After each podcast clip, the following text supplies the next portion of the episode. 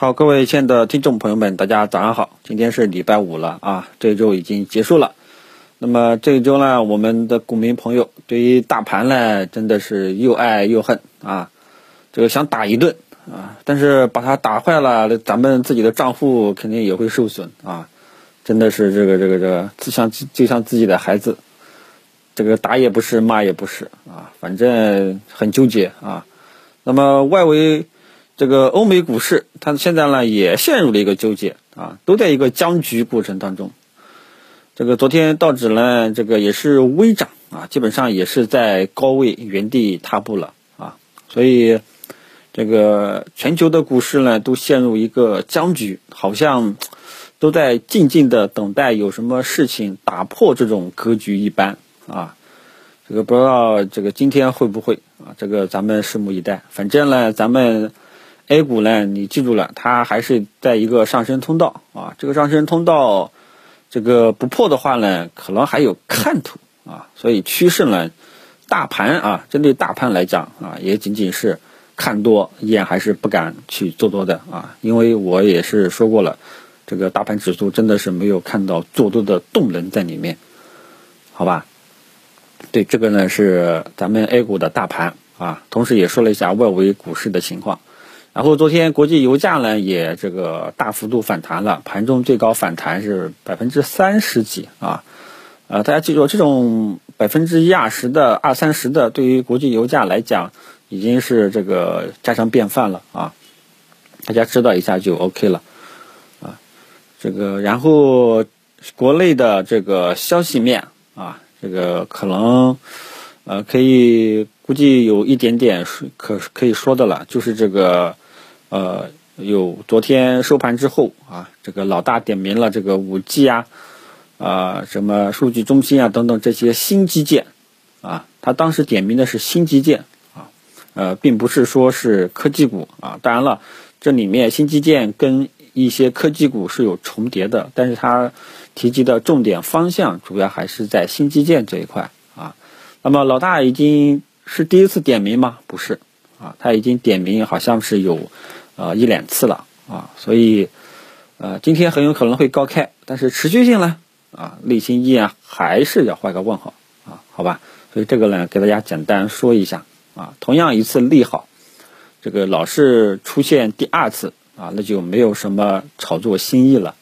所以有一些炒作题材的啊，事件驱动型策略的这些朋友们，基本上应该是很有经验的啊，啊，宁愿炒新题材。都不愿意去炒冷饭，好吧？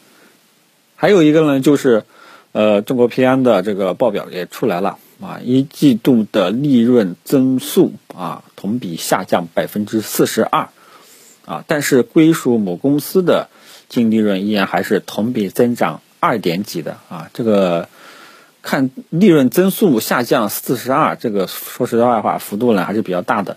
啊，毕竟受一季度的这个。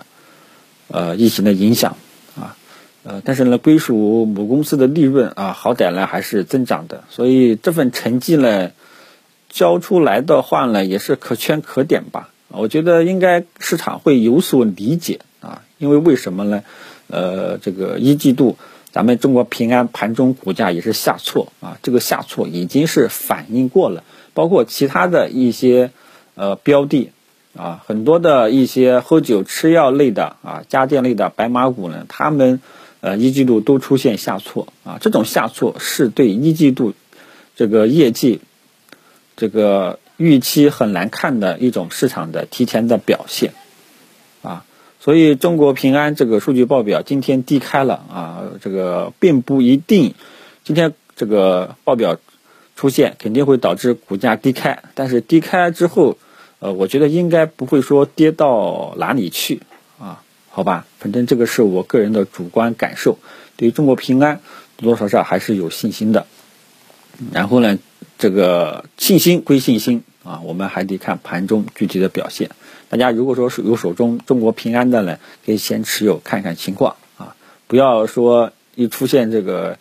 呃百分之四十二的跌幅啊，吓得开盘就直接止损。这个还要看看情况，好吧？看看市场的反应。同样出现利好，你也不至于说开盘就追，其实是一样的道理，好吧？所以对于利多利空呢，好像昨天还说过啊，呃，其他的消息呢就就没有什么特别重点想要说的了啊，呃，因为大盘呢我也知道大家也不想说了，这个市场的这个整个的赚钱效应，大家也慢慢慢慢的体会到了啊，就是我说的那一种只有局部的这种表现啊，这种局部的表现啊，也有集中在一两个、两三个。啊，我呢，呃，个人倾向于其中的这个喝酒、吃药、家电等等啊相关的一些这个白马股啊，还有一些优质的权重蓝筹啊、好人票，基本上呢是处于这些低估值呢，现在都在埋伏着啊，基本上就是这样。因为我整个四月份的策略，大家记住了，依然还是防御型策略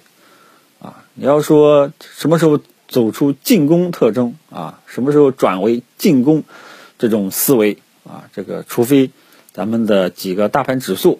能够走出调整的拐点信号了，那个时候才是采用进攻的思维。那个时候就会建议大家提高仓位了，建议大家可以这个在股市里面增加投资资金了啊，否则的话呢，还是继续执行防御型思维，好吧？然后呢，就是看一下今天整个科技股的表现啊，因为昨天呢，呃，收评也说过，个人对科技股呢，呃，有一点点的担忧啊，看看我这个担忧今天是会不会成为现实吧啊。总之，我也希望，呃，我的这个判断能被打脸啊，因为这个科技股作为中小创里面的主力军。如果说它真的倒下了，整个中小创也很难起来啊。如果说它要是能够起来的话呢，那我也我觉得，呃，后市的希望才可能比较大，好吧？其他的也就不多说了，有情况，呃，咱们嗯中午接着聊，谢谢大家。